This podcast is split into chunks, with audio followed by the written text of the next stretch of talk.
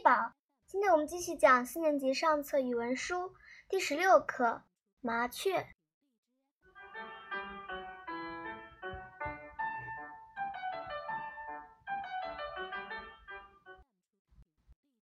十六，麻雀。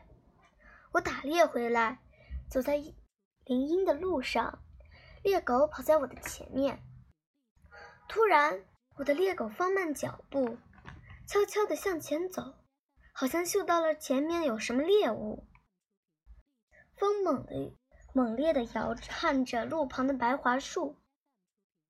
我顺着林荫望过去，只见一只小麻雀呆呆地站在地上，无可奈何地拍打着小翅膀。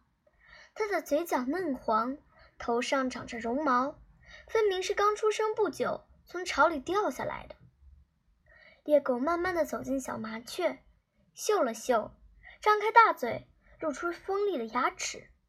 突然，一只老麻雀从一棵树上飞下来，像一块石头似的落在猎狗的面前。